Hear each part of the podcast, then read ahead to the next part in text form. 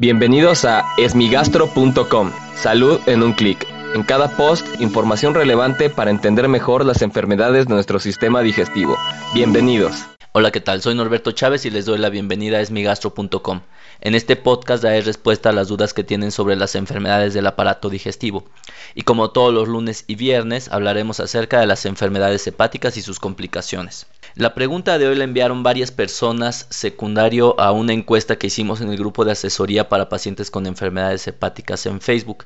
La encuesta estaba relacionada con la seguridad con la que pueden manejar los pacientes que tienen cirrosis hepática y en la serie de comentarios se derivó sobre un tema recurrente y este es cómo actuar ante una enfermedad terminal. Este es un tema muy complejo ya que la cirrosis hepática, a diferencia de otras enfermedades crónicas, tiene criterios de terminalidad diferentes, es decir, el cáncer, por ejemplo, que es la enfermedad estándar o que mejor conocemos como una enfermedad terminal, por lo general no va a mostrar mejorías una vez que el paciente alcanza una enfermedad avanzada. En el caso del hígado, al ser una enfermedad demasiado compleja en donde muchos órganos como el riñón, el corazón, nuestro sistema inmune, entre otros, participan en la evolución de la enfermedad, es muy complicado determinar cuándo un paciente se encuentra en una etapa terminal.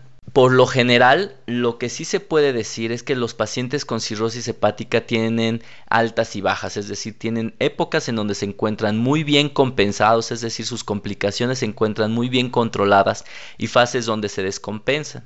Y estas descompensaciones pueden ser únicas o múltiples.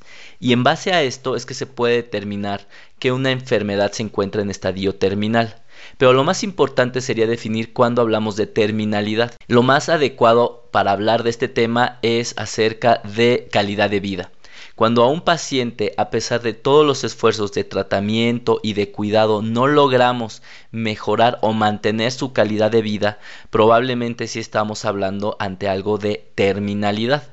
Los pacientes con cirrosis hepática pueden mantenerse muy estables con un tratamiento adecuado, pueden tener épocas malas, pero muchas veces pueden salir de estas dificultades. Sin embargo, hay veces que, por ejemplo, en el caso de la encefalopatía hepática, a pesar de tener un tratamiento completo, el paciente se sigue deteriorando, o en el sangrado varicial, en donde a pesar de un tratamiento continúa con hemorragia, o la citis, en donde a pesar de los cuidados con diuréticos y paracentesis, esta sigue aumentando de volumen y limitando la respiración de los pacientes. Probablemente en estos tres ejemplos hablamos de terminalidad.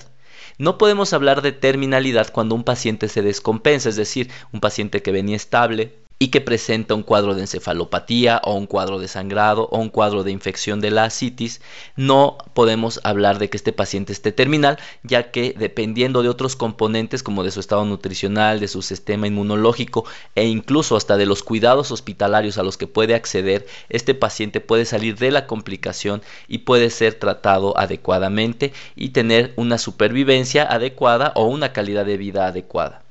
Por lo tanto, podemos resumir que para hablar de terminalidad hablamos de aquellos pacientes en los que su calidad de vida se deteriora a pesar de tener el tratamiento máximo. Aquellos pacientes que se mantienen estables o que mejora su calidad de vida, podemos decir que en ese caso no es terminalidad. Es muy importante dialogar siempre con su médico y la familia para poder establecer cuáles son los límites del cuidado que requiere el paciente. Por lo tanto, se recomienda que los pacientes tengan esta decisión cuando se encuentran en buenas condiciones y no cuando se encuentra descompensado.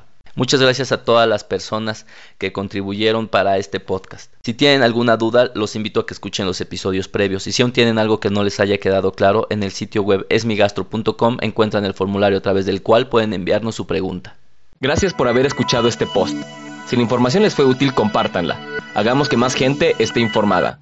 Los esperamos en el próximo podcast.